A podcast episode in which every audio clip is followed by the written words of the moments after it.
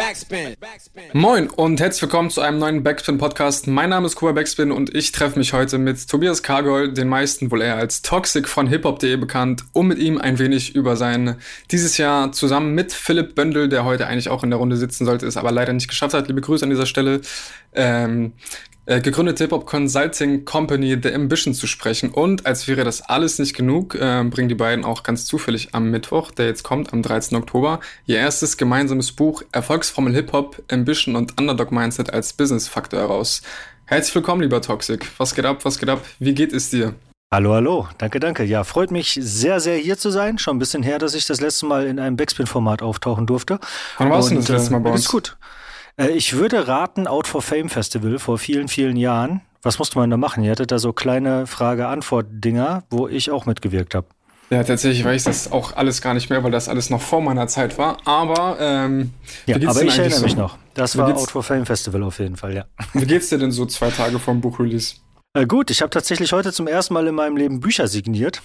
Das ist natürlich nice. Wie immer so im Leben hätte man da gerne noch mehr Zeit gehabt, um das zu zelebrieren äh, und das mehr so irgendwie zu genießen, aber mhm. Ähm, anstatt alles immer zwischen Tür und Angel zu machen. Aber ja, dementsprechend geht's mir gut. Das ist natürlich geil. Das war immer auch ein bisschen ein, ein Lebenstraum von mir. Bucketlist nennt man das ja auf, auf Neufranzösisch. Mhm. Ähm, da stand das mal drauf, irgendwann mal ein Buch geschrieben zu haben. Deshalb freue ich mich sehr, dass das jetzt schon mal geklappt hat, zusammen mit dem Philipp. Hast du mit Toxic unterschrieben oder mit äh, ich habe gefragt, genau. ehrlich. Äh, ich habe Tox geschrieben und habe dann zwischendurch noch einmal gefragt, geht das hier an irgendwelche wichtigen CEOs, wo ich Tobias heißen muss? Nein, du kannst Tox schreiben. Okay, danke.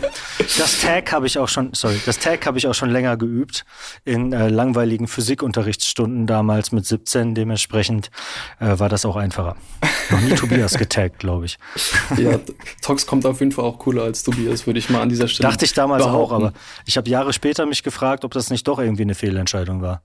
Aber gut, so, so ist das mit den Namen. Die ja, gibt man glaub, sich selber und dann äh, steht man dazu. Äh, größere Probleme als äh, den richtigen Namen zum Unterschreiben. Ne? Habe ich größere Probleme? Ja. Was heißt Problem oder sagen wir größere Aufgaben, wie auch immer man es sehen will? Also ich ja, glaube, das ist jetzt nichts, was dich im Alltag beschäftigt. Es wäre auf jeden Fall komisch, wenn es so wäre. Nein, nein, nicht wirklich. Aber äh, ja, manchmal äh, wird mir wird mir das nochmal vor Augen geführt. Man hinterfragt ja normalerweise seinen Namen dann auch nicht mehr, aber so ist das. Mhm. In dieser Hip-Hop-Kultur gibt man sich halt komische Namen. Mhm. Und wie viele Interviews hast du in den letzten Wochen so gegeben zum Thema der Ambition und zum Buch? Auf jeden Fall mehr als in vielen Jahren vorher. Ähm, wir haben ja Anfang des Jahres gegründet und da schon eine sehr, sehr krasse Launchphase gehabt. Das war nicht so sehr mit Hip-Hop-Medien, sondern mehr aus der ganzen Agentur, Werbe, Business-Welt. Und da mhm. waren schon sehr, sehr viele Interviews dabei und jetzt dann halt eben nochmal so eine größere Runde zum Buch. Und wie viele waren das jetzt? Keine Ahnung. Ich war bei, bei Burak von TV Straßensound, ich war bei Roos, ich habe mit Tierstar für hiphop.de ein Interview gemacht. Ähm, und ja, diverse andere Sachen. JamFM. Mhm. Ähm, und was würdest du ja. sagen, macht dir mehr Spaß, interviewen oder inter interviewt zu werden? Boah. Also. Oder beides ganz toll. Also es ist auf jeden Fall auch nice, nach ähm, 15 Jahren oder so Leute interviewen, auch mal interviewt zu werden. Ist, ist mal was anderes, ist auch mhm. mal witzig. Aber ähm, ja, ich bin ja kein Rapper, ne? Und ich werde jetzt auch nicht jedes Jahr ein Buch rausbringen, sondern ich habe jetzt halt mal ein Buch rausgebracht. Geil, würde mich auch freuen, wenn ich immer noch mal eins rausbringe. Äh, aber meine Rolle ist halt die des Journalisten und mittlerweile auch Medienunternehmers. Und äh, ich habe keine Ambitionen dazu, jetzt irgendwie also ich denke mir jetzt nicht so geil, jetzt bin ich der Star, ich werde interviewt. Ich kann euch den ganzen Tag von mir voll labern. Ich möchte, ich laber eigentlich die ganze Zeit von Hip-Hop. Darum geht's mir. Mhm. Und von daher ist es eigentlich gar nicht so anders wie sonst auch.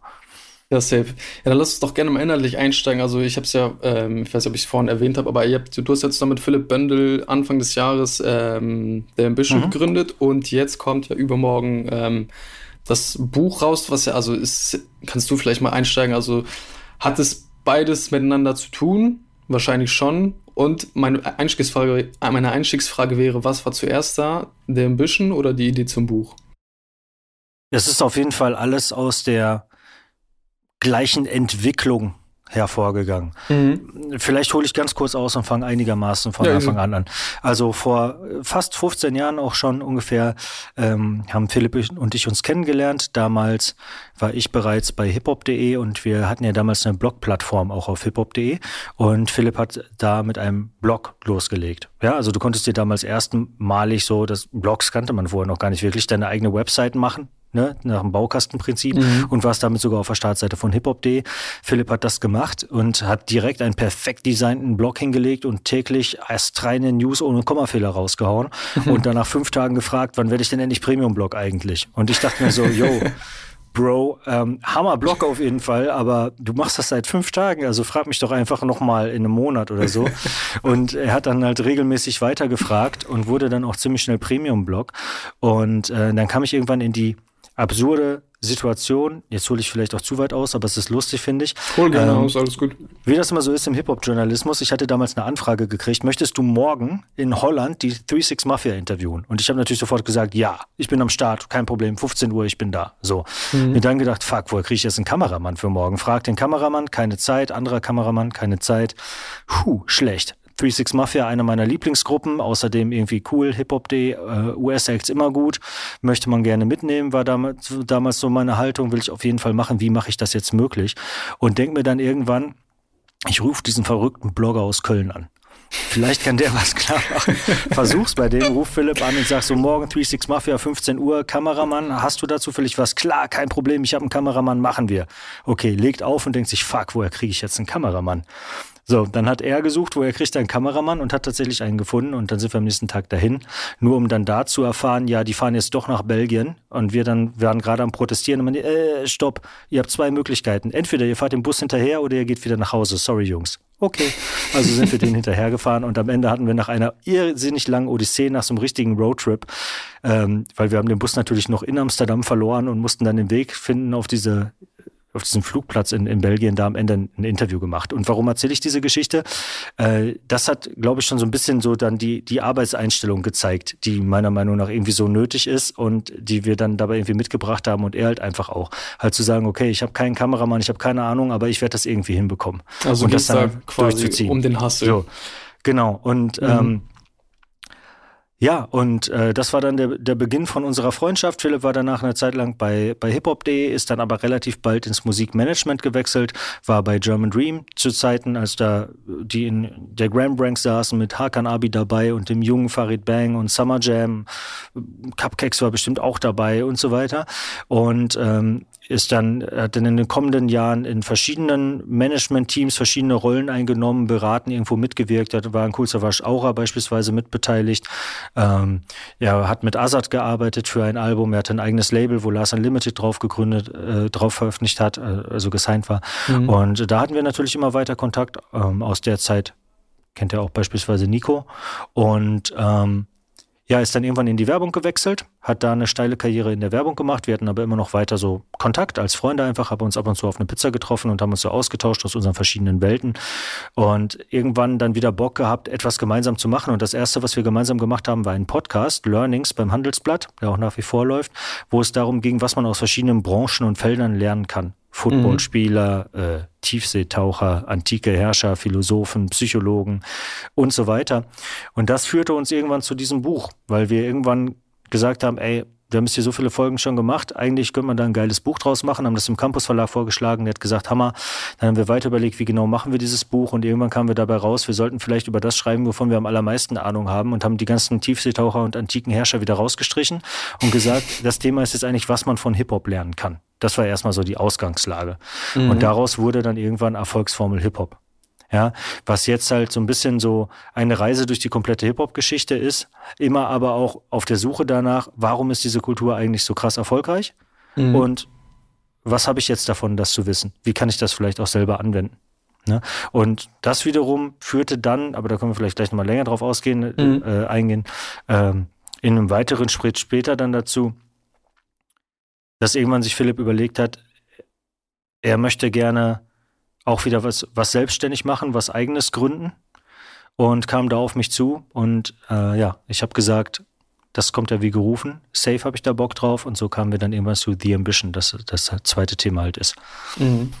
Ja, lass uns da gerne gleich äh, direkt weitermachen. Ich hätte nur noch eine Frage vorab, weil es mich einfach mhm. interessiert, weil ich auch einfach gar keinen Plan habe. Also ich würde auch wahrscheinlich gerne mal ein Buch schreiben, mir das auf die Bucketliste schreiben. Wann habt ihr angefangen mit dem äh, an dem Buch zu arbeiten? Das war alles ein brutaler Sprint insgesamt in den letzten äh, zwölf Monaten, was auch mit daran liegt, dass mein Partner ein brutaler Sprinter ist.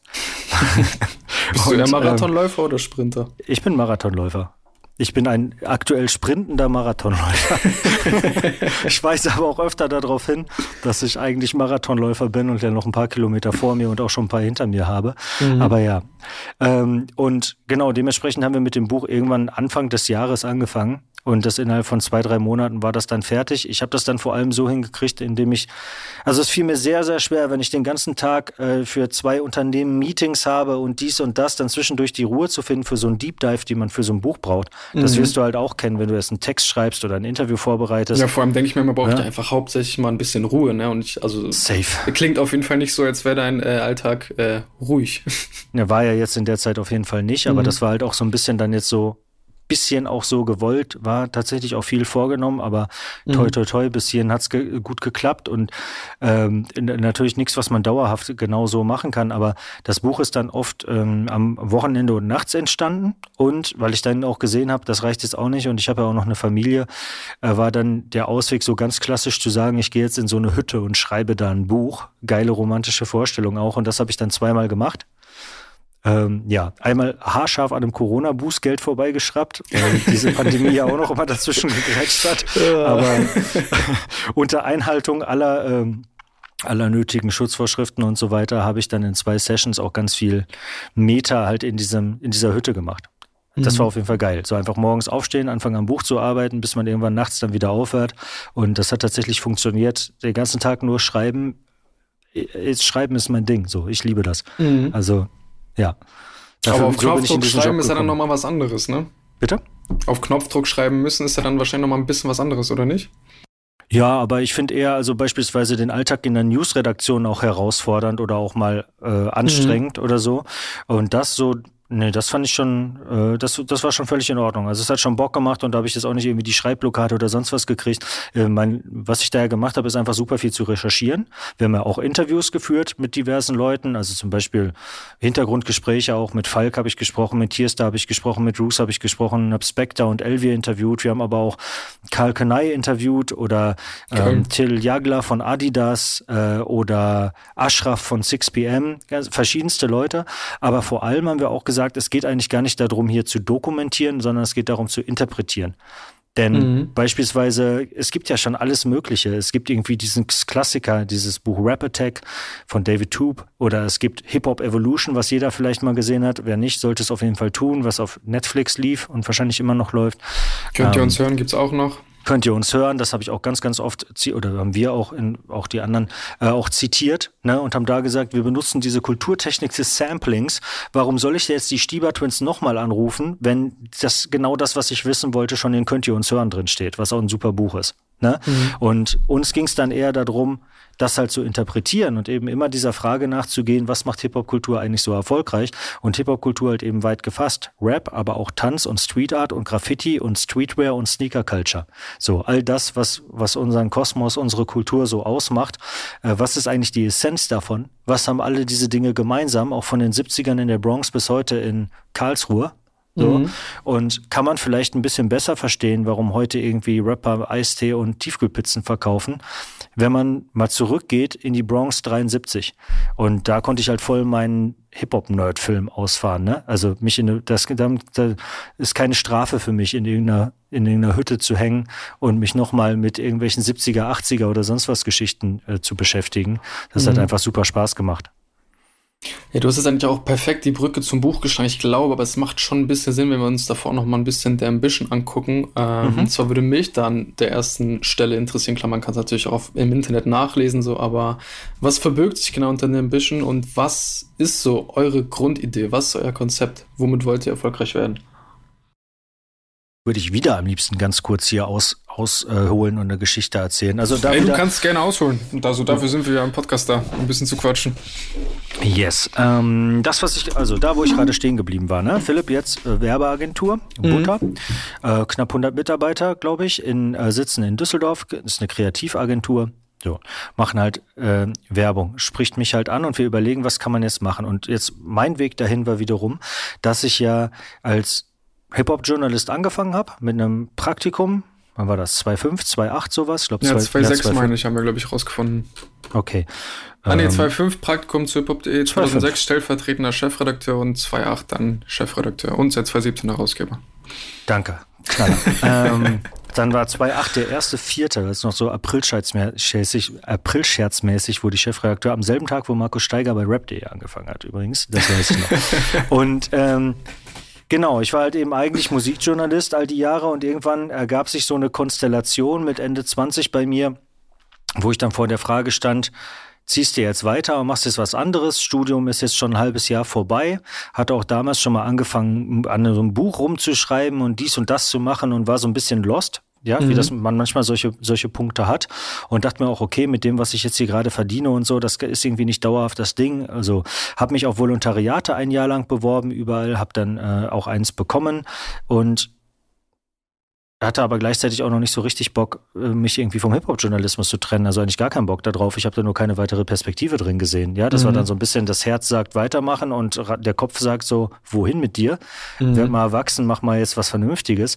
Und ähm, ja, habe dann irgendwann in den Raum gestellt, also entweder ich gehe jetzt oder ich habe die Möglichkeit, das hier selbst zu machen mit einer eigenen Firma, weil ich hatte so das Gefühl, da muss einfach noch mehr drin sein. Man kann businessmäßig noch mehr aus so einem Magazin rausholen und das auf andere, eine andere Basis bringen, so dass Mitarbeiter auch mal bezahlt werden können, denn das ist ja im Hip-Hop-Journalismus jetzt auch nicht unüblich, mindestens mal gewesen, dass viele Leute auch äh, kostenlos arbeiten oder sehr schlecht bezahlt arbeiten und mhm. so weiter. Ähm, habe ich auch gemacht und haben auch viele gemacht und äh, das war auch nichts Verwerfliches daran. Man kann auch nur das Geld verteilen, was irgendwie gerade da ist. Ja. Aber ich hatte halt das Gefühl, wir können noch viel geilere Sachen machen, eigentlich. Und ähm, ja, kam dann dabei raus, dass ich dann die Möglichkeit hatte, ein eigenes Unternehmen zu gründen, um damit HipHop.de zu betreiben. Um es noch ein bisschen genauer zu sagen, HipHop.de wurde 98 von Fu gegründet, guter Freund von mir. Der war dann zwischenzeit, wurde aber betrieben von verschiedenen Unternehmen. Seine erste GBR war pleite gegangen. Dann hat ihn damals ähm, jemand angeboten, hey, wir stellen dich ein bei unserer Agentur und du bringst dein Projekt HipHop.de mit. Das ist so irgendwie funky coole Sache. Dann kümmerst du dich bei uns um dein Hip-Hop.de und arbeitest hier. Und so ging das los, dass Hip-Hop.de von verschiedenen Firmen betrieben wurde. Und ich wollte gerne dass quasi Hip-Hop.de wieder von uns selbst betrieben wird, von den Leuten, die es auch machen. Und Fu hatte Bock, wieder mit dabei zu sein, wenn ich das mache. Mhm. Und äh, für mich war das ein entscheidender Faktor, meinen Mentor da mit an Bord zu haben. Und so habe ich dann Manera Media gegründet 2012. Und von da an war ich dann plötzlich Medienunternehmer und musste mich darum kümmern, wie man jetzt auch noch Geld reinholt, um den ganzen Spaß zu finanzieren. Und das war jetzt nicht das Einzige, was ich seitdem gemacht habe, aber halt. Was war so das Kerngebiet von Manera Media?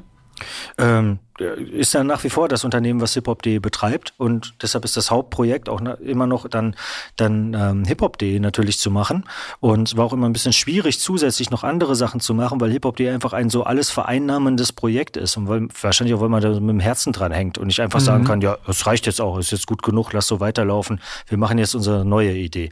Ne? Und ähm, dadurch habe ich mich halt auch viel mit Markenkooperationen irgendwann beschäftigt, weil wir werden, bieten alles, was wir anbieten, ja kostenlos an. Das Geld muss irgendwo herkommen und das Geld kommt aus Werbung. Mhm. Und da ist immer die Frage, wie kann man eigentlich Werbung so machen, dass sie nicht störend ist, dass sie der Marke auch wirklich was bringt und dass sie den Leser und den Zuschauer nicht komplett nervt und dass man dabei keinen Sellout betreibt und sich nicht lächerlich macht und sich jetzt irgendwie so ein, keine Ahnung was, Sticker auf die Stirn klebt. Mhm. Und so, das fand ich aber auch immer eine witzige Kreativaufgabe, sich das halt zu überlegen, wie man das macht. Und ähm, das führte mich so ein bisschen in dieses ganze Universum rein. Und was die Ambition macht, ist, wir haben uns dann mit Cultural Marketing beschäftigt. Ja, wie können eigentlich Marken, also ein bisschen ist auch, die Ambition soll zum wirtschaftlichen Fundament der Hip-Hop-Kultur beitragen. Es geht also immer noch genauso wie das, was ich damals bei hiphop.de angefangen habe, auch darum, wie kann man eigentlich Geld ranholen und wie kann man mehr Ressourcen für diese Kultur ranholen. Ja? Und das auf eine gute mhm. Art und Weise. Was die Unternehmen möchten, ist, dass die mit ihren Marken irgendwo Relevanz in Hip-Hop-Kultur haben, denn Hip-Hop ist die wichtigste popkulturelle Strömung in Deutschland mittlerweile. 50 Prozent der jungen Menschen identifizieren sich mit Hip-Hop. Deshalb gibt es da natürlich ein Interesse daran.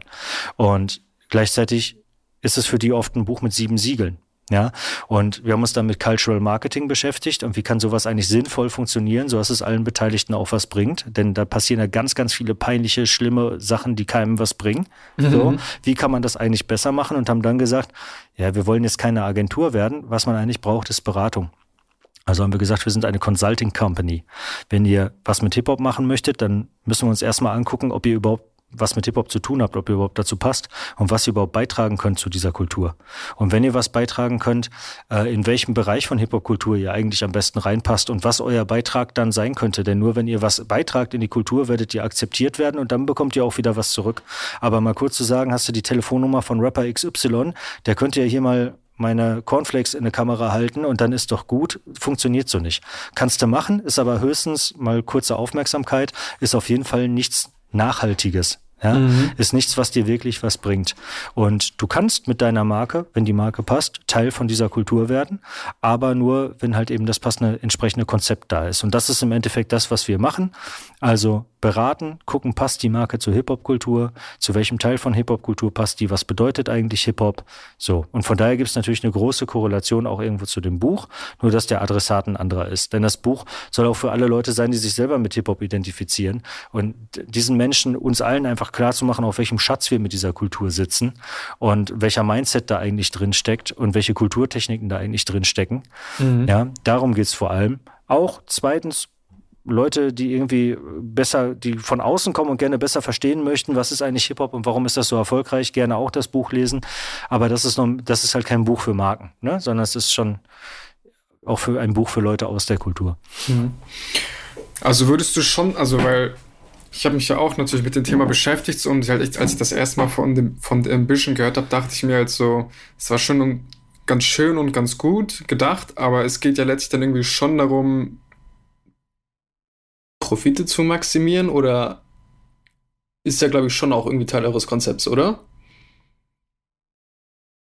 Also für die Unternehmen geht es natürlich wie für alle Unternehmen in der Marktwirtschaft mhm. darum, dass sie gerne Umsatz machen möchten. Ne? Die möchten ihre Produkte gerne äh, an Kunden verkaufen. So. Und deshalb machen die Marketingmaßnahmen. Und deshalb überlegen die sich vielleicht auch und lassen sich vielleicht von uns überzeugen, auch, dass es äh, Sinn macht, Teil einer Kultur zu sein und da rein zu investieren. Und wie gesagt, dann ist halt die Frage, wie man das dann macht, um das zu erreichen. Es müssen auch nicht zwangsläufig äh, Marken sein, natürlich, die wir, die wir beraten. Wir arbeiten auch mit Rappern zusammen, die eigene Produkte rausbringen wollen. Wir arbeiten mit der Basketball-Bundesliga zusammen. Das mhm. ist dann halt eben eine Liga und so. Und es könnte auch theoretisch eine andere Institution sein. Es könnte auch gerne eine NGO beispielsweise sein, die vielleicht nicht auf Profit aus ist. Aber sonst hast du natürlich recht. Jeder, der irgendwelche Produkte verkauft, ob das jetzt Autos oder Computerspiele sind, der hat hoffentlich noch andere Ziele im Leben als Geld zu machen, aber am Ende geht es darum in der Marktwirtschaft, ja. Mhm. Äh, würdest du dich denn selbst als Hip-Hop-Romantiker oder als Hip-Hop-Romantiker betrachten, äh, Pragmatiker oder als Romantiker betrachten? In irgendeinem Kontext meinte letztens noch jemand zu mir, ich sei ja ein ganz schöner Romantiker. Ich glaube, ich bin uh, schwer zu sagen tatsächlich. Also generell würde ich immer sagen, dass ich sehr pragmatisch bin. Mhm. Aber bei Hip-Hop bei Hip-Hop, Fußball und Whisky bin ich, glaube ich, auch eindeutig Romantiker. Man kann ja, glaube ich, relativ schnell, wenn man über den Ambition spricht, weil, also ich, wahrscheinlich hattet ihr, also ihr lest ja auch im Internet, ich weiß, ich habe auch einen äh, Artikel von Laut.de gelesen, der hat euch auch, der ist bei dem seid ihr auf jeden Fall nicht gut weggekommen. Das war der Negative, ja. Ich wollte eigentlich übrigens gerne noch ein Interview mit Laut.de machen. Ich mhm. habe gesagt, ladet uns doch einfach mal ein, ähm, da die auch rappermäßig mit einer Menge Schimpfwörtern um sich geworfen haben. Mhm. Äh, ist leider terminlich noch nicht dazu gekommen. Ich bin mal gespannt, ob das noch klappt. Ja, genau, da war halt, ja. Genau, genau. die, die ja. haben euch ja Kulturverkauf ähm, vorgeworfen, so. Und also ich finde, bis zu einem gewissen Punkt kann man das auch nachvollziehen. Auf der anderen Seite denke ich mir halt auch so, wir leben in einer kapitalisierten Welt, so man muss sich den gegebenen Umständen anpassen, so. Und wenn am Ende. Nee, würde ich nicht mal sagen. Also, das ist ja, nee? ich würde nicht sagen, ja, es ist scheiße, aber es ist halt das System und don't hate the player, hate the game. Das, mhm. das würde ich jetzt nicht mal sagen. Ich sehe es nochmal anders. Also erstens, vielleicht mal ein Beispiel für das, was wir machen. Ähm, abgesehen von dem, was ich gerade erklärt habe. Wir haben zum Beispiel, wo man schon was sehen kann, ist die Basketball-Bundesliga. So, Basketball ist ein todescooler Sport, aber ich glaube, die BBL ist jetzt noch nicht bei jedem Hip-Hop-Menschen und nicht mal bei jedem Basketball-Freund in Deutschland jetzt voll auf dem Radar. Ne? Ist Safe. irgendwie nochmal so ein Ding für sich. So. Und ähm, was haben wir jetzt da gemacht? Also, wir haben geguckt, Basketball und Hip-Hop, passt das zusammen? Haben wir tatsächlich festgestellt in all unserer Weisheit, safe. So, zweitens, wo genau kann jetzt die BBL stattfinden und so weiter und so fort. Und dann ging es am Ende, nachdem, nach dieser ganzen Beratung, dann auch um Umsetzung. Die, die wollten einen Relaunch machen. Das heißt, die sagen, hey, wir wollen unser Logo mal wieder neu machen, wir wollen irgendwie anders auftreten und so weiter. So, mhm. wir sind keine Agentur, wir machen sowas dann nicht selber, sondern wir bringen die Marken dann, wie in dem Fall die BBL, zusammen mit Leuten aus der Kultur, weil wir sagen, es muss authentisch sein, damit es funktioniert. Menschen merken das das, wenn du versuchst, so dich als Hip-Hop zu verkleiden. Das macht mhm. keinen Sinn. Du ja, bist natürlich nicht plötzlich voll Hip-Hop geworden über Nacht. Und ähm, du musst mit Respekt und mit Wissen dieser Kultur gegenübertreten. Und du arbeitest bitte mit Leuten aus der Kultur selbst. So. Also kuratieren wir Leute, so stellen die zusammen. Als es dann beispielsweise darum ging, ähm, ein neues Logo und ein neues Design zu machen, hat das der Martin gemacht, Martin Radkowski, der sonst beispielsweise für Le Fest Da Young arbeitet. So. Mhm. Und ähm, als es darum ging, einen neuen Sound für die BBL zu entwerfen, hat das Alexis Troy gemacht, der zum Beispiel die Beats von Rin sonst macht und für ähm, Selfmade Records super viel gemacht hat und so weiter und so fort. Ne? Er hat ein paar goldene an der Band. Mhm. Ähm, dann haben wir auch mit Leuten zusammen, für alle Video-Assets, die gemacht wurden, haben wir mit Leuten zusammengearbeitet, die sonst Musikvideos für Rapper machen. Also wir arbeiten ausschließlich mit Leuten aus der Hip-Hop-Kultur. So, und bringen die dahin, die haben dann einen geilen Job, weil die haben auch Bock mit der BBL zu arbeiten. Und die BBL hat Sachen, die halt eben nicht fake aussehen und nicht Schrott sind. So. Mhm. Das heißt, was kommt dabei raus? Auf der einen Seite ähm, können wir Marken dabei helfen, die Menschen, die sie erreichen wollen, besser zu erreichen, weil wir denen sagen, ja, übrigens eine sehr große Anzahl von jungen Menschen sind Hip-Hop und auch nicht mal nur jungen Menschen, die sind nicht alle zwölf, sondern die sind zwölf bis 42, die Hip-Hop sind. Und das sind ganz schön viele. Und die leben in dieser Kultur. Und wenn du die erreichen möchtest, weil die deine Kunden sind, du verkaufst denen irgendwie Eiscreme oder Autos oder möchtest gerne, dass die sich deine Basketballspiele angucken, dann beschäftige dich mit der Kultur, in der die leben. Dann verstehe erstmal, wie wird hier gespielt, wie läuft das hier, wie verhält man sich und sei irgendwo Respekt respektvoll und nicht arrogant und es ernst. Und man merkt halt ganz vielen solchen platten Werbemaßnahmen oft an, dass sie es nicht ernst meinen und dass sie sich nicht damit beschäftigt haben. Dass die einfach gesagt haben, hier, mach mal ein bisschen Goldketten, Breakdance, Tralafitti und mhm. ne, stell da noch so einen Rapper rein, der soll bitte böse gucken. Und dreimal yo, yo, yo sagen. genau, Alter. Und wir kotzen alle im Strahl und denken uns, könnt ihr euch bitte verpissen. Euer Eis kaufe ich schon mal nicht. Ja. So, weißt du? Und ähm, das ist doch genau das Problem. Dabei ist es andersrum so, dass wir so viele Talente in dieser Kultur haben, und ähm, Videografen haben ja Bock, geile Videoprojekte zu machen mit Budget. So. Mhm. Und Designer haben da auch Bock drauf. Und Produzenten haben da auch Bock drauf. Weißt du, es geht nicht nur um Rapper die ganze Zeit. Man muss ja nicht immer nur auf Rapper gucken. Die Kultur ist viel breiter. Lass doch, wenn du ein Sportverein bist, deine Trainingsanzüge von einem Streetwear-Designer entwerfen. Mhm. So, warum denn nicht, weißt du? Und dementsprechend halte ich das, was das angeht, erstmal für was grundweg Positives, weil es, wie gesagt, Kohle und Möglichkeiten in diese Kultur reinbringt. Es kommt natürlich immer ganz drauf mhm. an, wie du es machst. Ne? Es geht eben nicht darum, und das ist eigentlich genau der Kern von dem, was wir sagen, ist, ähm, dass Sellout und unauthentische Sachen halt eben der falsche Weg sind. So, und deshalb können wir Beratung anbieten, wenn du Bock hast. So, ne? Und wiederum eine andere Sache ist natürlich dann einfach der Konflikt oder die, die Frage einfach, ähm, wie man denn überhaupt jede wirtschaftliche Aktivität und Geld verdienen und so weiter bewertet. Ob mhm. man halt sagt, so, wenn ein Rapper Geld verdienen will, dann ist das Sellout. Wenn, weißt du, Kapitalismus lehne ich ab, Materialismus lehne ich ab, deine Rolli und dein Bentley und so weiter mhm. lehne ich ab und so. Und äh, diese Haltung gibt's ähm, in Deutschland natürlich auch oft. No. Da gibt's quasi so zwei Entstehungsstränge vielleicht von, von Hip-Hop in Deutschland und der einen von beiden ist das irgendwie auch inne. Und wenn ich jetzt zum Beispiel war zuletzt auf so einer Tagung von der Bundeszentrale für politische Bildung und habe dann auch mal auf dem Flur mal kurz drei Wörter mit, mit Steiger gewechselt oder mit Martin Seliger. Diese, für uns ist, das ist auch in dem Buch drin, innerhalb von Hip-Hop ist, aus Gründen, die ich gerne gleich erklären kann, wirtschaftlicher Erfolg und etwas zu erreichen und Erfolg und gerne auch Geld verdienen auch immer Empowerment. Ja, das mhm. ist Selbstermächtigung. Das ist das Überwinden von Hürden, die einem die Gesellschaft gesetzt hat. Und ist in dem Sinne was Positives. Und das erklärt mhm. auch mit, warum Fans das mitfeiern, wenn sich ein Rapper teuren Schmuck kauft. Das ist ja auch nicht in jeder anderen Musikrichtung so, mhm. wie das halt beispielsweise in Rap ist. Woanders würde man noch viel eher sagen, das ist doch Sellout. In Rap hast du es ja wirklich so, dass der Rapper zum Beispiel sagen können, wir müssen jetzt alle zusammenhalten und Gas geben, damit wir auf die Eins gehen. Und danach präsentiert der Rapper stolz seinen neuen Sportwagen und alle sagen, yeah. Wie funktioniert das überhaupt? Ich meine, wir sind ja nicht hängen geblieben. Uns ist ja selber klar, dass wir unser Taschengeld gerade für seinen Sportwagen ausgegeben haben. Aber wir feiern halt eben, dass es einer von uns geschafft hat.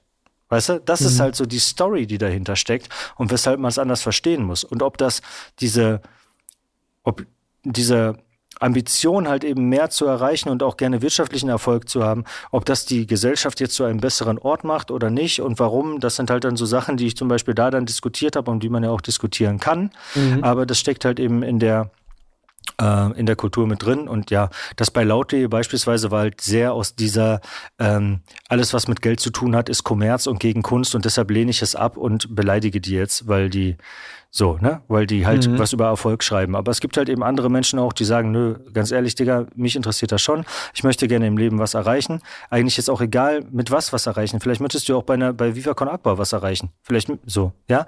Vielleicht möchtest du als Künstler einfach was erreichen, weil du geil malen kannst. So, darum geht's halt im Endeffekt. Ähm, ob das jetzt auf Geld verdienen hinausläuft, ist eine andere mhm. Sache. Wenn ich mich immer nur dafür entschieden hätte, womit ich am meisten Geld verdienen würde, wäre ich wahrscheinlich auch nicht Ewigkeiten bei Hip-Hop geblieben. Weil mhm. auch wenn inzwischen sämtliche Rapper äh, oder sehr, sehr viele Rapper äh, sehr dicke Vorschüsse bekommen haben und auch viele viel Geld haben, das war ja erstens nicht immer so. Das ist eigentlich nur eine relativ neue Erscheinung. Und zweitens ist das auch nicht so, dass das automatisch dem Hip-Hop-Journalisten einen Porsche für die Tür stellen würde oder so. Ne? Also ich habe Geld verdienen sehr, sehr oft auch immer hinten angestellt für mich selbst. Es geht darum, was Geiles auf die Beine zu stellen und es geht aber safe auch darum, Erfolg zu haben, ja. Also ich, ich spiele nicht, um Achter zu werden. Mhm.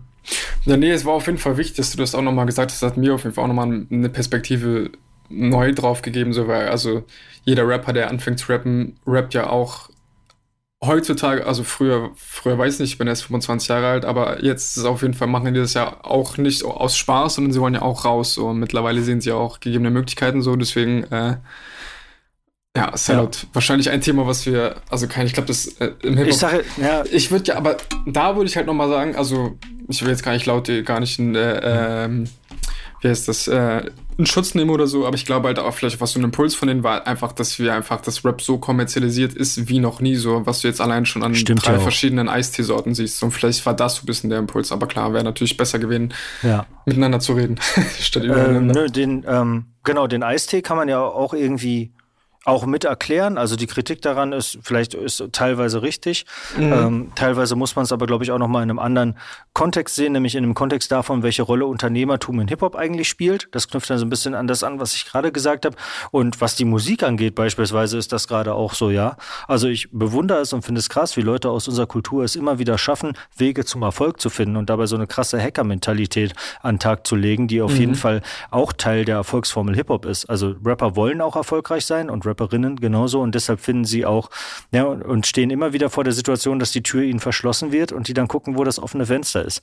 Und dadurch sind die auch im Streaming-Zeitalter gerade zum Beispiel super erfolgreich und schaffen es dann halt Rapmusik passt sich dann an und plötzlich werden die Songs irgendwie kürzer und es gibt mehr Hooks und man benutzt Autotune und mhm. wird melodischer und passt sorgt damit dafür ähm, dass man im Algorithmus irgendwie erfolgreicher ist, der auf niedrige Skipraten angelegt ist und so weiter, finde ich schon krass. So, weißt du, das, sowas kommt ja nicht von den Major-Labels. Das wird ja dann nicht analysiert und dann wird das Briefing rausgeschickt, sondern ähm, das schafft halt so ein Capital Bra intuitiv. Und die Major-Labels gucken dann eher und denken sich, wow, was da eigentlich passiert? Warum ist hier alles nur noch Rap plötzlich? Finde ich krass. Ist die Musik dadurch besser geworden? Boah, die ist in den letzten, die ist zeitweise auch wirklich krass schlechter dadurch geworden. Also mhm. natürlich, das, das stimmt natürlich auch. Natürlich gibt es auch Sellout.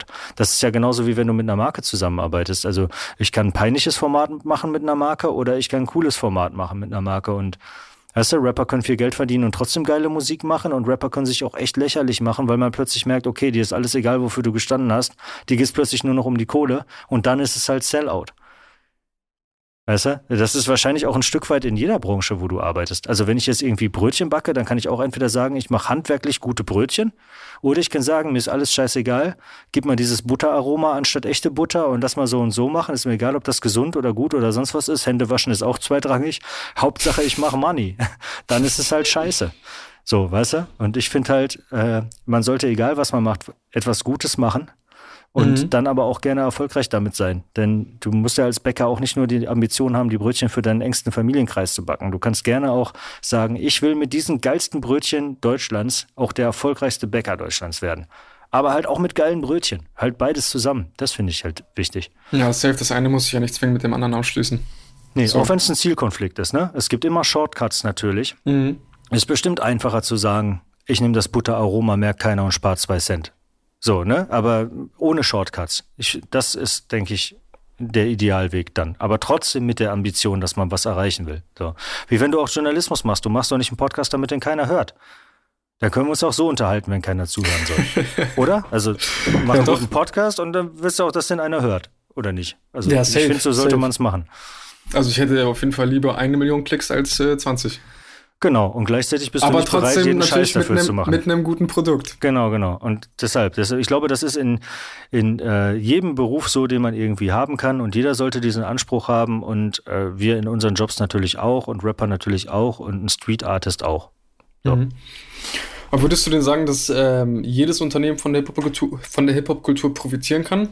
Oder gibt's, also, weil das, du, das, du, du hattest es ja auch schon gesagt, so, es, es muss ja irgendwie am Ende schon einigermaßen real bis organisch entstehen, weil sonst merken spätestens die Leute aus der Kultur, dass es halt nicht real ist so. Ja. Ähm, na, du musst irgendwie eine Gemeinsamkeit erstmal mit Hip-Hop-Kultur haben, ne? Also das, wir gucken uns dann halt so an, was ist eigentlich die, oder das steckt auch mit einem Buch mit irgendwo dann drin, als zu sagen, was ist mhm. eigentlich die DNA von dieser Kultur. Ja, und ähm, dazu gehört halt zum Beispiel ein Fokus auf Skills, aber auch auf Style. Beispielsweise war das eine Übereinstimmung mit Basketball. Da geht es auch oft nicht nur darum, zwei Punkte zu machen oder drei, soll auch noch geil aussehen. Mhm. Weißt du? Alley-Oop schon besser. Gibt auch nicht mehr Punkte, aber trotzdem Alley-Oop. So. Und ähm, dann geht's in Hip-Hop immer auch in Unity. Und es ist ein ganz spannendes, so soziologisch interessantes Feld, sich so den Individualismus in der Kultur anzugucken, aber auch gleichzeitig anzugucken, wie sich immer, wie immer Crews geformt wurden. Rapper rappen den ganzen Zeit davon auch, wie wichtig ihnen halt eben ihre Crew ist und ihr engstes Umfeld. Und es gab früh Graffiti-Crews und es gab früh Breakdance-Crews und Rap-Crews und so weiter und so fort. Ja, Kreativität ist natürlich eine ganz wichtige Sache. Wettbewerbsgeist ist eine ganz wichtige Sache, dass wir gegeneinander rappen, gegeneinander tanzen und gegeneinander malen und so weiter und so fort. Und von all diesen verschiedenen Punkten kann man dann dann halt gucken, gibt es da was, wo eine Marke, was zu der Marke passt? Vielleicht steht die Marke ja auch für Wettbewerb oder auch für Kreativität oder auch für Unity und vielleicht lässt sich daraus ableiten, wie die eine, eine sinnvolle Rolle in der Kultur spielen kann und auch mhm. einen Beitrag dazu irgendwie leisten kann. Und man dann sagen, hey, wenn du so und so bist, dann nimm doch die und die Rolle ein. Ja, dann, dann ist das doch vielleicht das, was du beitragen könntest. So, und ähm, da gibt's natürlich dann auch Marken oder Produkte, wo man sagt, sorry, aber eigentlich nein. Also was weiß ich, es gibt sieben Automarken, die sind auf jeden Fall mehr Hip-Hop und wir sehen von dem, wie ihr sein wollt, das passt einfach nicht zu dem, was Hip-Hop ist. Aber Hip-Hop ist auch ganz schön breit, von daher, ne, ich denke, mit Kreativität geht durchaus mehr, als man vielleicht auf den ersten Blick meinen würde. Aber, mhm. ähm, keine Ahnung. Ja, also es, ich habe zum Beispiel nach der Milka-Kampagne noch nicht wirklich verstanden, was Milka mit Hip-Hop-Kultur zu tun hat. Ich habe jetzt verstanden, dass Nemo auch eine zarte Seite hat und dass wir ja gar nicht alle immer nur Assi sind. Und äh, von daher so, aber sonst habe ich es halt eben noch nicht so wirklich verstanden. Und ich glaube nicht, dass wir uns jetzt alle in einem Jahr eher Milka als Rittersportschokolade kaufen würden, weil es halt eben einmal diesen Werbespot gab, obwohl der nicht mal komplett Katastrophe gemacht war. Aber weißt du, das ist halt ja, so. Ja, ich würde auf jeden Fall auch sagen, dass es äh, smartere Kampagnen gab als die von Nemo und Milka. Also ich habe da letztlich auch nicht so ganz verstanden, worum es da gehen soll. Also klar, der Song, aber und eine Woche später habe ich es dann auch irgendwie wieder, also dann war es auch wieder weg, weißt du? Also ich glaube, es hätte auf jeden Fall auch deutlich besser wirken können. Genau, und gleichzeitig gibt's aber natürlich Marken, die irgendwie in der Kultur eine Rolle spielen. Also Nike oder Adidas beispielsweise, ja, oder diverse Klamottenmarken sind so. Und Mercedes-Benz hat viel mit Hip-Hop zu tun und wird irgendwie als Hip-Hop empfunden. Und wenn du jetzt irgendwie Getränke durchgehst, also Drinks durchgehst, Alkohol durchgehst, das ist halt auch vieles, was man dann irgendwie mit Hip-Hop assoziiert oder halt eben wieder weniger assoziiert und so weiter. Ne? Und da, ähm, das gibt, also Hip-Hop ist ja schon eine markenaffine Kultur, weil Hip-Hop geboren wurde in einer kapitalistischen Gesellschaft in den USA, wo Produkte und Marken immer um einen herum waren und mhm. man die auch immer mitbenutzt, um Aussagen zu treffen. Produkte können zum Beispiel einmal verkörpern, dass wir stolz darauf sind, wo wir herkommen, weil die sich irgendwie Hood anfühlen und so. Ähm, was kann das jetzt sein? Vielleicht ein, ein Tracksuit. Ein Tracksuit, safe. Beste Beispiel eigentlich sogar. Ich wollte jetzt Durstlöscher-Trinkpäckchen oder sowas sagen. aber ne, es gibt halt Durstlöscher, aber es gibt auch Champagner. So. Und das eine zeigt, ich bin stolz darauf, wo ich herkomme, und das andere zeigt, ich bin stolz darauf, welchen Weg ich zurückgelegt habe und was ich inzwischen erreicht habe. Und das symbolisiere ich halt dann mit so Statussymbolen, die aber anders zu verstehen sind als bei jemandem, der in dritter Generation reich ist und auf Sylt chillt und damit ausdrücken will, ich will mit dem Pöbel nichts zu tun haben, sondern eher, hey, ich bin stolz darauf, der Pöbel zu sein. Ihr habt immer gesagt, ich werde es nicht schaffen, aber hier ist der Champagner du Juan. So, weißt du? und das ist halt eher so diese, diese äh, trotzige Art, die halt hinter den Statussymbolen steckt. Und mit dem Tracksuit hast du völlig recht. Der sagt sogar beides aus. Denn der ist auf der einen Seite Hood und Street und so, wer rennt damit rum, der irgendwie nicht auf Hartz IV ist oder so, ne? Mhm. Würde man jetzt erstmal meinen. Und gleichzeitig kauft man sich aber natürlich, was hat man sich in den 80ern gekauft? Halt den strahlend weißen Adidas-Trainingsanzug oder Fila oder so, weißt du? So eine Tennismarke oder so, ne? Irgendwas, oder 187 Lacoste. Ja, und das ist aber halt das Ding, so 187 Straßenbande in Lacoste, das sagt das halt genau aus. Ne? Ich bin stolz darauf, wo ich herkomme und dass ich Hood bin. Und ich bin aber auch irgendwie am Ballen. So, mhm. weißt du, ich trage nicht den Penner-Trainingsanzug, ich trage einen Trainingsanzug, der ist teurer als keine Ahnung was. Oder, ja? ich, oder ich kombiniere den Tracks mit einer Rolli. Genau, kombiniere das halt damit. Für Leute, die es dann vorher noch nicht verstanden hatten, was die Message war, dann packst du halt noch die Goldkette und die Rolli oben drauf und dann dürfte irgendwie klar sein, dass es um diesen Kontrast dabei geht und dass es darum geht, stolz darauf zu sein, wo man herkommt und stolz darauf zu sein, was man erreicht hat. Exakt. So, und das heißt, man kommuniziert schon mit, mit Produkten und die eine Marke ist mehr Hip-Hop und die andere Marke ist irgendwie weniger Hip-Hop. Ist halt alles Marketingzeug, weißt du? Und äh, ich habe mich halt sonst, ich bin erstmal in erster Linie Journalist, habe das jahrelang gemacht, bin über Journalismus zum Medienmanagement auch gekommen, Unternehmertum, wie baut man halt so ein Unternehmen auf, wie macht man das jetzt irgendwie erfolgreich, äh, wie holt man irgendwie hier Kohle für die Familie ran und so weiter, äh, damit wir das machen können, was wir machen. Das bedeutet nicht, äh, wie können wir uns bereichern und alle bla, weißt du, wir hauen ja mhm. jetzt nicht das ganze Geld im, im, im Puff drauf, du weißt das selber, ich muss dir jetzt nicht erzählen, als Hip-Hop-Journalist, so viel Geld verdient man da überhaupt nicht. Es mhm. geht überhaupt darum, gute Leute bezahlen und halten zu können ja, damit die nicht woanders hinwirken. Und es geht darum, dass diese Kultur, Hip-Hop, da drin eigene Dinge aufzubauen. Wir haben doch alle den gleichen Kampf. Suchst du dir jetzt einen normalen, richtigen Job und machst das, wie du so sollst, oder sagst du, nein, ich mache mein eigenes Ding? Und das musst du dann aber hinkriegen, dass dein eigenes Ding auch läuft. So. Und das ist im Kleinen so, wenn du selbstständig bist oder wenn du halt ein, ein, Label hast oder halt ein Magazin, so, diesen Beweis zu erbringen, dass das mit eigenen Sachen geht. Und das ist auch im Großen so mit dieser Kultur. Inzwischen baut sich Hip-Hop eigene Strukturen auf. Es gibt eine Menge sogar bezahlte Jobs innerhalb von Hip-Hop-Kultur, die du machen kannst. Das ist doch voll geil. Ja, wir ja, bauen voll. uns halt unsere eigene Welt auf. Wir machen es vielleicht auch nicht immer besser als die Welt da draußen. Das muss man dann halt auch machen. Wenn dann lauter Rapper die Firmen gegründet haben und sich genauso scheiße benehmen, haben wir auch nichts gewonnen. Aber das ist ja erstmal das Ding. So, mir wurde mal früher, äh, nee, meinen Eltern wurde mal auf dem Elternsprechtag von meinem Englischlehrer gesagt, der Junge muss mal verstehen, das Leben ist nicht nur Hip und Hop. Und ich weigere mich bis heute mit 38 das einzusehen und versuche halt den Beweis zu erbringen, dass es das nämlich doch ist. Uh, geiles Zitat auf jeden Fall. Müsste ich mir eigentlich so häkeln lassen und dann so als, nee, so sticken, weißt du, und dann als so gesticktes Bild in so einem kitschigen Rahmen an die Wand im Büro hängen. Uh, ja, lass uns auf jeden Fall noch gerne ein bisschen äh, aufs Buch eingehen. Du hattest ja schon gesagt, es geht ja so ein bisschen mhm. um die History von Hip-Hop, aber auch mehr interpretierend als irgendwie nur äh, berichtend. Da habe ich mir eine Frage überlegt, ich weiß nicht, vielleicht wahrscheinlich für 50 Jahre ähm, Hip-Hop-Kultur ist die Frage ein bisschen schwierig, aber ich habe mir ähm, überlegt, wenn du drei Protagonistinnen oder drei Happenings aus der amerikanischen und deutschen Kultur, aus, aus der Hip-Hop-Kultur nehmen müsstest, die die wichtigsten wären, welche wären das? Äh, drei fangen wir, fangen wir mal mit Amerika an vielleicht. Können Happenings oder auch einfach Protagonisten sein. Ach so, auch noch aus verschiedenen Ländern. Äh, ich glaube, ich würde nominieren einmal, weil ich das auch spannend finde, Fab Five Freddy aus den USA. Mhm. Ähm, ich weiß ja auch nicht immer nur über Oldschool-Leute reden und äh, Jay-Z ist halt auch wahnsinnig spannend. Aber gut, Fab Five Freddy, weil das nicht so äh, expectable ist, erwartbar. Ähm, in den USA äh, in Deutschland ist mir Cool Savage sehr früh eingefallen. Mhm. Ähm, der kommt auch vor im Buch. Ähm, mit der Nummer drei ähm, gibt es natürlich noch andere, ne? Wenn man so ganz oldschool-mäßig denkt, könnte man Torch vielleicht sagen, könnte man aber auch immer wen anders zu sagen, der so oldschool ist. Äh, Finde ich auch so Too Strong beispielsweise ist jetzt so für aus meiner Ecke noch super wichtig von den Oldschool-Acts. Ähm, Wer war Too Strong? Ich weiß es leider nicht.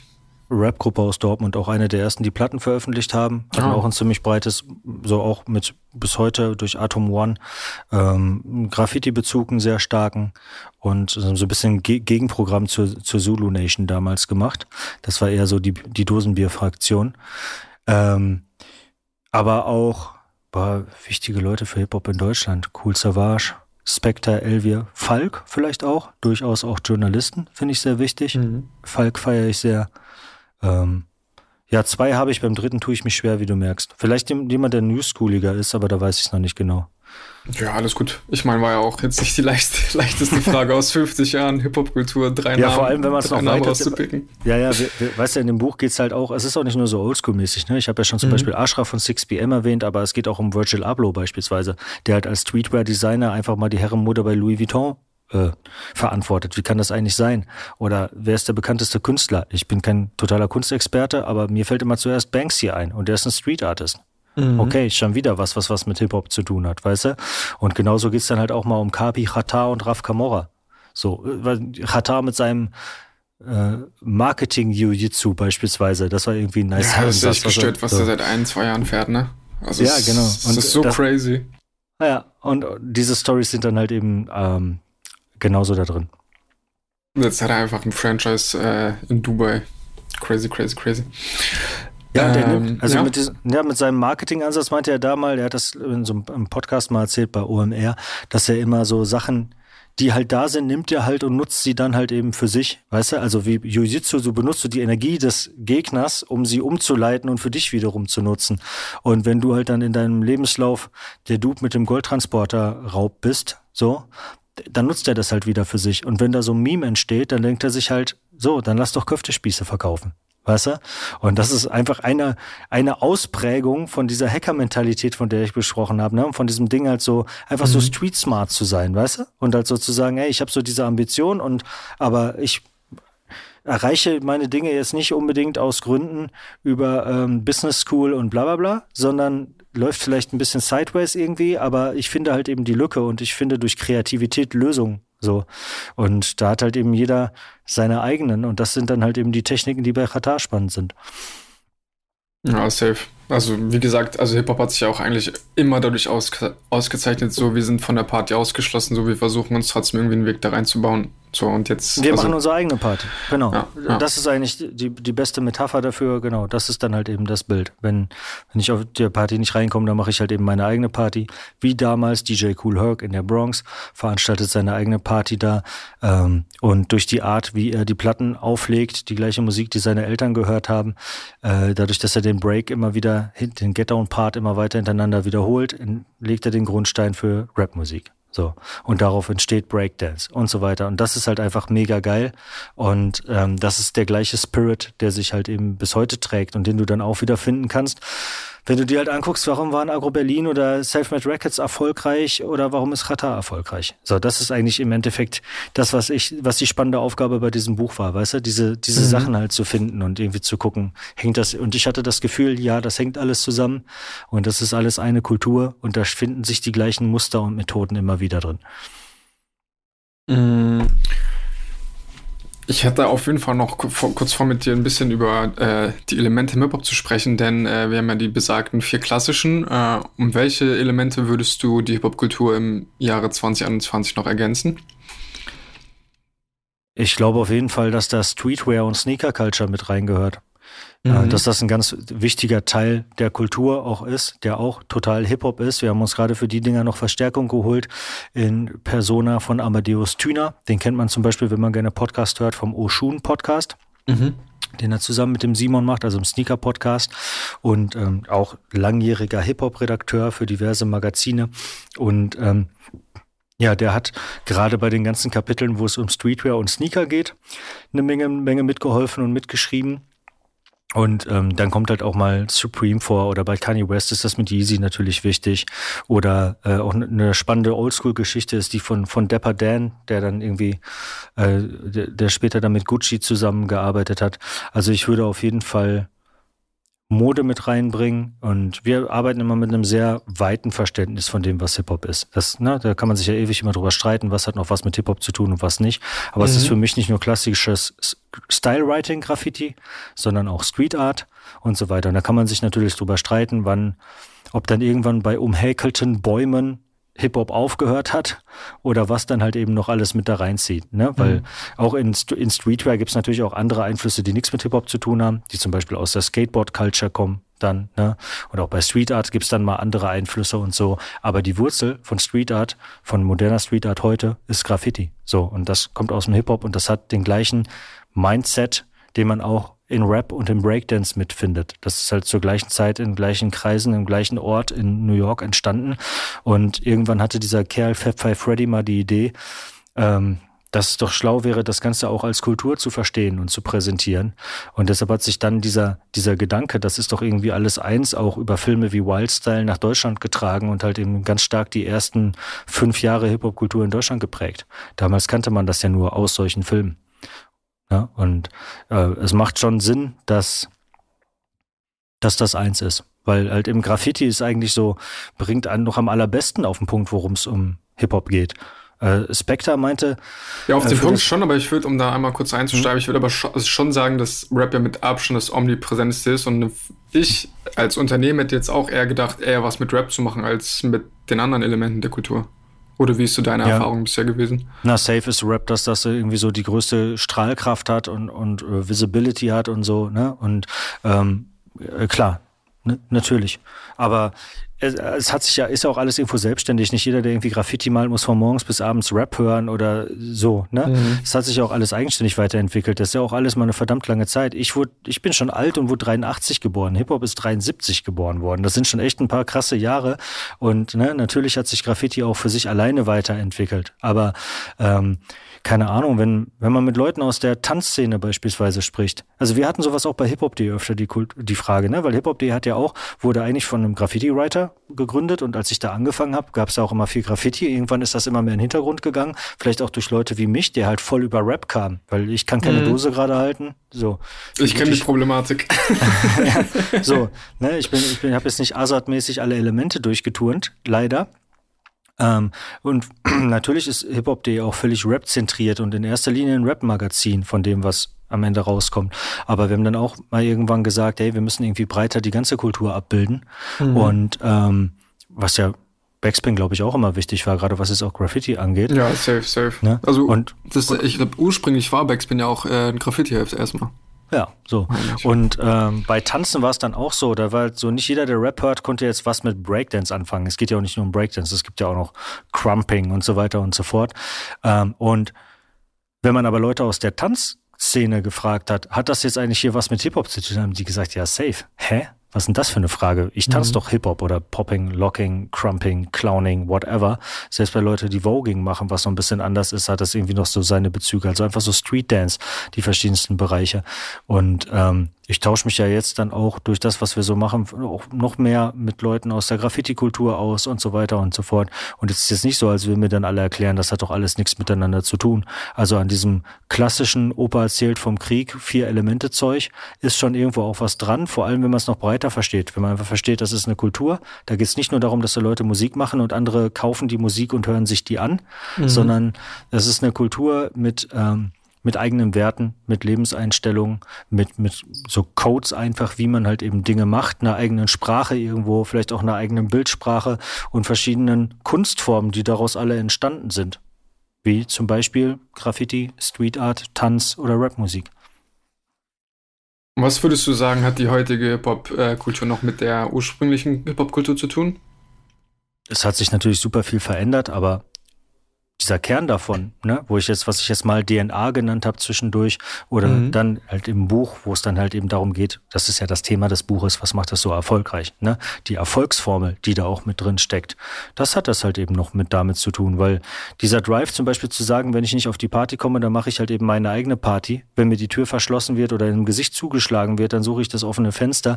Das ist halt eben immer noch da. Genauso ist es immer noch da, genauso wie früher die Jungs irgendwie in der Bronx dann äh, sich in einer Breakdance-Crew oder Graffiti-Crew zusammengeschlossen haben. Genauso ist das heute immer noch ein wichtiger Faktor, der zum Beispiel den Erfolg der 187 Straßenbande ausmacht. Spectre spricht da, also ne, Agro-Gründer mhm. Spectre spricht da im, im Buch ähm, mit darüber, dass deshalb für ihn 187 Straßenbande in den letzten Jahren die Nummer eins waren, weil die es halt eben geschafft haben, die Crew zusammenzuhalten, genauso wie sie, abgesehen auf Bushido, das damals halt eben auch über viele Jahre geschafft haben, weil er sagt, eine Crew ist immer stärker als nur einzelne Individualisten. So. Und deshalb findet man dann vielleicht bei Qatar die eigene Art von Hacker-Mentalität, die wir halt eben Cool DJ Herc auch hatte. Und oder zusammenzuarbeiten, ja, Kollaboration gehört auch irgendwo dazu. Das findet man dann auch bei, wenn Raff und Bones was gemeinsam machen und die Summe der Teile dann größer, also das Ergebnis größer ist als die Summe der Teile. Oder wenn Sneakermarken mit anderen Modemarken kollaborieren. Und man dann sagt, okay, wie wäre es, wenn der Designer mal unsere Sneaker äh, interpretiert? Oder wenn wir jetzt eine Kollektion machen als Streetwear-Marker mit jemand anderem zusammen und so weiter. Deshalb Kollaboration gehört auch dazu. Oder auch das, wo wir vorhin drüber gesprochen haben äh, als es um die Produkte ging und was die eigentlich symbolisieren äh, und wo du das mit dem Tracksuit gesagt mhm. hast, dass man einfach immer diese Rags to Riches Story da drin hat. Ja, ein Underdog-Mindset, immer so eine Underdog-Haltung einfach und ähm, so eine ganz eigene Art von Tellerwäscher zum Millionär. Von Tellerwäscher rappen jetzt die wenigsten, ist dann vielleicht eher vom Grasticker zum Millionär. Mhm. Aber ähm, dass diese Story immer da drin wichtig ist. Stolz darauf zu sein, wo man herkommt, aber auch auf das Erreichte, weißt du? Dass wenn Run DMC irgendwie damals angefangen haben, sich Trainingsanzüge und Sneakers anzuziehen, was damals eben noch nicht normal war, dass man in Sportschuhen auf der Straße rumgerannt ist und da noch irgendwie stolz drauf war. Weißt du, da werden ja auch die ersten Leute werden gesagt haben, kommst du gerade vom Sportunterricht oder zieh ich doch mal um, Junge. Weißt du? Und das ist aber 30 Jahre später, wird das Ganze halt eben anders verstanden und ist das ein anderer Film und da kannst du auch im Vorstand eines DAX-Konzerns sein und Sneakers tragen.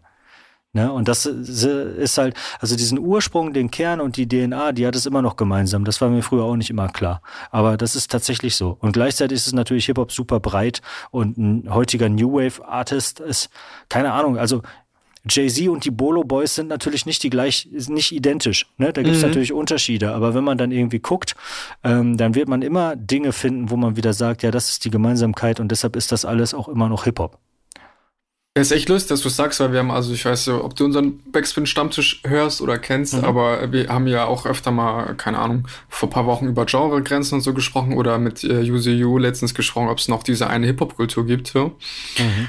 Und oft kann man sich denken, ja, eigentlich hat das sehr, sehr wenig bis gar nichts mit dem zu tun, was irgendwie noch vor 10, vor 20 Jahren cool war, so. Aber letztlich habe ich dann auch irgendwie so für mich begriffen, so, dass bei Hip-Hop auch irgendwie sehr viel um so eine Lebenseinstellung geht und eine Attitude, so. Und ja. am Ende kannst du, also, ich meine, ich, also wir reden ja immer noch über Autotune, brauchst das oder also es gibt immer noch Leute, die kein Autotune mögen, so, aber das ist ja letztlich mhm. auch so eine Fuck-it-Mentalität, so ich habe Bock, das zu machen.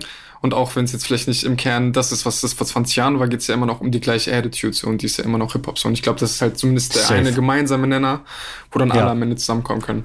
Genau, und wir, die, weil wir alle so tief auch drinstecken, manchmal fallen uns halt mehr die Unterschiede auf als die Gemeinsamkeiten. Weißt mhm. du, weil natürlich gibt's eine Menge Unterschiede und gibt's dann auch Sachen innerhalb von Hip-Hop, die man selber gar nicht ab kann und so weiter oder wo was völlig gegenläufig ist. Und die einen sind halt voll auf Geld durch den Club schmeißen und die anderen sind halt anders eingestellt. So, weißt du, keine Ahnung, ich, bei mir geht's auch nicht nur um Geld um Club werfen. Dafür bin ich viel zu geizig, um mein Geld im Club zu werfen und ich habe nicht genug dafür. Und ich interessiere mich dann eher für, ich finde ein nachhaltiges Tweetwear ein spannendes Thema. Thema oder nachhaltige Sneaker, weißt du? Mhm. Und halt solche Themen. Und dann kann man wieder gucken, so, wie, wie passt das dann in Hip-Hop rein? Also, ey, es ist super breit, wir sind nicht alle die gleichen Menschen. Es gibt in Deutschland alleine drei Generationen, die Hip-Hop sind. Und selbst innerhalb der gleichen Altersklasse ist es halt eben super breit. Das merkt man ja alleine schon an den verschiedenen Musikrichtungen, die es irgendwie gibt.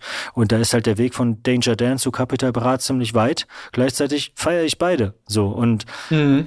Ich feiere auch nicht alles, finde auch sehr vieles sehr scheiße. Aber es gibt immer noch, glaube ich, diese gemeinsame DNA. Was natürlich auch was ist, wo ich andauernd drüber nachdenke, auch einfach durch hiphop.de. Denn ähm, ja, man macht sich natürlich auch alleine berufsbedingt und halt einfach aus Leidenschaft viel Gedanken auch einfach über diese Kultur. Und natürlich kann es passieren, dass sich Kulturen irgendwann auflösen oder aussterben oder sonst was.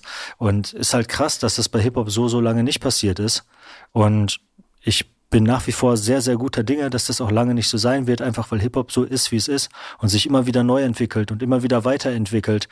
Und das, das Hip-Hop was du vor sieben Jahren kennengelernt hast, das gibt's dann vielleicht plötzlich nicht mehr. Ja, das machen dann noch so ein paar Nostalgiker weiter. Ja, so wie man irgendwie sagt, du kannst nicht zweimal in den gleichen Fluss steigen, weil der fließt mhm. immer weiter so, weißt du? So ist es mit Hip-Hop vielleicht auch. Hip-Hop ist nicht mehr so wie 96, als ich angefangen habe, das zu hören. Aber im Kern ist es halt eben immer noch Hip-Hop. Und wenn man ein bisschen Flexibilität im, im Kopf hat, dann muss man auch nicht umswitchen ab irgendeinem Alter auf, das hat nichts mit Hip-Hop zu tun. Wir haben das aber früher anders gelernt. Weißt du? Wenn ja, Hip-Hop so man darf auch nicht würde, vergessen, ich glaube, ich kenne keine Community, die so im Streit mit sich selbst ist wie die Hip-Hop-Community. Also ja, vielleicht ist das ja auch eine Stärke. Und es ist ja auch total wichtig, dass Leute immer wieder ja, für ja, die klassischen... zustimmen, aber die Leute ja. schreien sich halt mehr im Internet an, als dass sie wirklich miteinander... Also, weißt du? So, ja, die, das die haben nicht die eine Ebene. Yes. Aber das ist nochmal ein ganz anderes Problem. Das ist mir bekannt und damit würde ich auch das eine oder andere Mal konfrontiert in den letzten zwölf Monaten. Aber ähm, ja, natürlich. Das stimmt. Aber ich meine nur, auch wenn ich selber da vielleicht eher dann auch so progressiv bin und da irgendwie dann auch immer gerne open-minded sein will, wenn wieder eine neue Generation kommt und nicht immer sagen will, äh, das ist der Untergang des Abendlandes. Weißt du, bei Agro haben das alle gesagt, bei Savage haben das alle gesagt, bei Kapi haben das alle gesagt und so weiter und so fort. Ich versuche das immer anders zu sehen. Ähm, gleichzeitig ist aber auch total wichtig, dass immer wieder Leute darauf verweisen, ähm, also auch diese konservative Ding dabei. Ja, aber so ist doch Hip-Hop und das ist doch wichtig. Das ist natürlich mhm. genauso wichtig. Denn es darf sich ja auch nicht verlieren und jetzt plötzlich nur noch zu Popmusik werden. Ne? Ich habe gerade das Gefühl, Pop nähert sich eher Hip-Hop an als andersrum. Ähm, mhm. ne? Wenn, wenn Hip-Hop sich einfach jetzt, mit? so, also wenn so von so Singer-Songwriter-Musik, wenn Rapper in die Richtung gehen, stört mich das oft dann sogar noch eher, weißt du, als wenn es jetzt irgendwie Lelele-Zeug ist, was aber immerhin aus der Hip-Hop-Kultur rauskommt. So, muss ja nicht immer gut finden, aber so. Also, ne, beides ist wichtig. Weiterentwicklung ist wichtig, aber auch sich seines Kerns irgendwie so, also ist so wie bei jedem Menschen doch auch. Du bist auch nicht mehr der gleiche wie vor zehn Jahren, aber du kommst auch nicht plötzlich irgendwie bei Backspin ins Büro und bist ein anderer Mensch geworden über Nacht, weißt du, und hast jetzt neue, neue Klamotten und neuen Haarstil und sonst was und redest anders und hast plötzlich einen französischen Akzent, Akzent, dann würden dir auch die Leute sagen, was ist mit dir überhaupt los? Weißt du, also muss halt ein Gleichgewicht sein aus beiden. Ja, safe. Ey, von meiner Seite aus waren das eigentlich auch schon fast die perfekten Abschlussworte. Ich hätte noch eine cool. letzte Frage. Du hast ja auch schon fast beantwortet, glaube ich, von einer, ja, mhm. ich glaube, zu Anfang des Gesprächs war es. An wen richtet sich das Buch? Wer sollte sich dieses Buch durchlesen? Sollte es sich ein Hip-Hop-Romantiker durchlesen oder eher der Pragmatiker? Der Businessfremde, äh, der szenefremde Businessmensch oder letztlich ist, äh, ist das Buch doch für alle da? Es soll auf jeden Fall Hip-Hop-Kultur ein weiteres Denkmal setzen und den Leuten Denkmäler setzen, die darin vorkommen. Und das sind eben ganz, ganz viele von den 80ern oder 70ern bis heute in Deutschland. Und ähm, es ist ein, ja, vor allem, wie ich vorhin gesagt habe, ein Buch für alle Leute aus der Kultur, den man vielleicht deutlicher machen kann, so wie mir selbst es deutlicher geworden ist, auf welchem Schatz wir eigentlich dadurch sitzen, dass wir Teil dieser Kultur sind und vieles davon verinnerlicht haben. Auch wenn nicht jeder von uns Jay-Z oder Dr. Dre wird vom Kontostand her, äh, wird man vieles auch in sich selber wiederentdecken bin ich mhm. mir sicher. Und zweitens gerne aber auch ein Buch für alle Leute, die bisher Hip-Hop noch nicht völlig verstanden haben und es dann verstehen können. Man muss natürlich an dem Thema, es ist nicht nur, es ist nicht die Hip-Hop-Geschichte ne? sondern es ist Erfolgsformel Hip-Hop. Warum ist diese Kultur so erfolgreich? Was steckt da drin? Wenn man bei dem Thema direkt schon irgendwie also sich einem die Nackenhaare hochstellen, äh, Erfolg, kein Bock, keep it real, so, weißt du? Für immer arm bleiben. Ähm, genau. Wenn das deine Einstellung ist, ist auch legitim, dann wirst du wahrscheinlich vielleicht eher äh, zwischendurch irgendwie, keine Ahnung, äh, ne, wird dich halt vielleicht irgendwas abfacken in dem Buch, dann liest es aber gerne trotzdem und sei open-minded und guck, ob du dich darauf einlassen kannst zu verstehen, warum Rapper eigentlich mit dem AMG rumprollen. Dass das nämlich im Endeffekt Selbstermächtigung ist und dass das halt eben die Antwort ist an der Lehre, an den Lehrer, der immer gesagt hat, das Leben ist nicht nur Hip und Hop. Und vielleicht mit etwas Glück kannst du dieser Argumentation dann folgen. Und wenn nicht, ist auch cool, dann diskutieren wir es halt. In diesem Sinne, bestellt euch das Buch vor, lest es euch, schreibt Kritiken, was auch immer. Toxic, yes. ich bedanke mich recht herzlich, es war meine Ehre. Dank dir, ähm, dank dir, hat Spaß gemacht. Danke, danke und Vielleicht sieht man sich ja irgendwann mal wieder in Persona. Ach, oder Hoffe ich doch. Wieder. Hoffe ich doch. Aber mal. cool, Alright, danke, Mann. Ich, danke. Ich bedanke mich. Ciao, ciao. ciao, ciao.